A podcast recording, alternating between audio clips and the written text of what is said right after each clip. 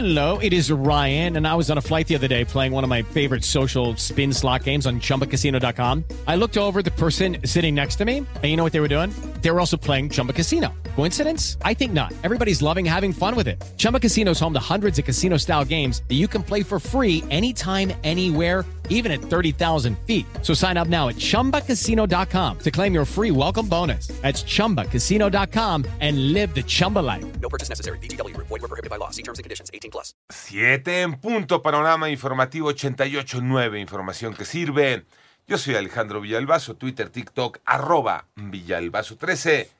Miércoles 19 de julio, Iñaki Manero. Y el panorama nacional, dos mineros murieron tras caer en un pozo de extracción de carbón en la mina El Mezquite, esto en Sabinas, en Coahuila. La Coordinación Nacional de Protección Civil informó que ya fueron recuperados los cuerpos de las víctimas. La Agencia de Seguridad, Energía y Ambiente emitió un comunicado de prensa para señalar que se supervisarán las actividades de contención y limpieza en el mega derrame en la sonda de Campeche, revelado por organizaciones no gubernamentales. Y hoy es el fin de cursos, fin de clases, de acuerdo con el calendario escolar de la Secretaría de Educación Pública. Pues bueno, ya muchos ya desde hace semanas ya no van a la escuela. Los eh, docentes, los maestros aún deberán asistir al taller intensivo de formación continua del 20 al 25 de julio. Por otra parte, ayer se registró el desplome de un domo de acero en el Colegio Antonio Repiso, esto es en Ciudad Victoria, Tamaulipas, incidente que dejó tres personas atrapadas que ya fueron rescatadas.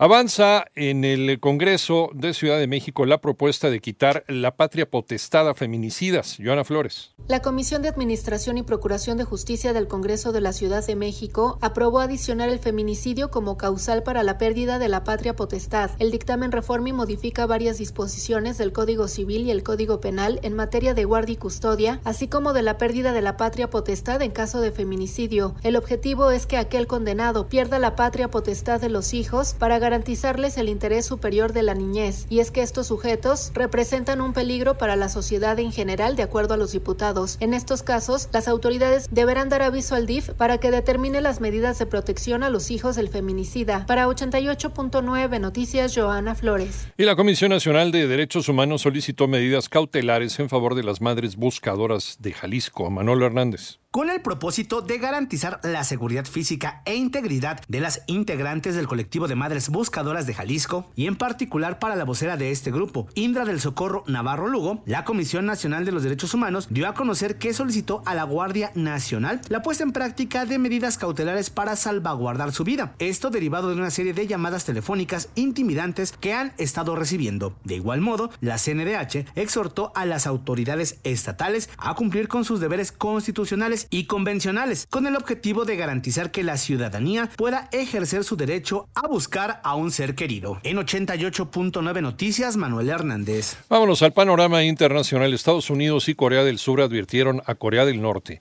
que cualquier ataque nuclear que realice contra estos países o sus aliados es inaceptable y resultará en el fin del régimen de Kim Jong-un. Por otro lado, ayer se registró un sismo 6.8 magnitud con epicentro en el Océano Pacífico frente a El Salvador. Causó alerta en las principales ciudades de Guatemala, Honduras y Nicaragua, aunque no se reportaron daños. Y el Parlamento británico adoptó una controvertida ley contra la inmigración ilegal que restringe drásticamente el derecho al asilo, por lo que la Organización de las Naciones Unidas advirtió que esta medida va en contra del derecho internacional sobre personas refugiadas. Además, en Colombia, un alud de tierra dejó ayer al menos 15 personas fallecidas y 13 desaparecidas en la carretera que conecta a Quetame, una población del departamento de Cundinamarca, con Bogotá. Los rescatistas informaron que suspendieron la búsqueda de sobrevivientes momentáneamente, pero la van a reanudar hoy miércoles. Panorama informativo.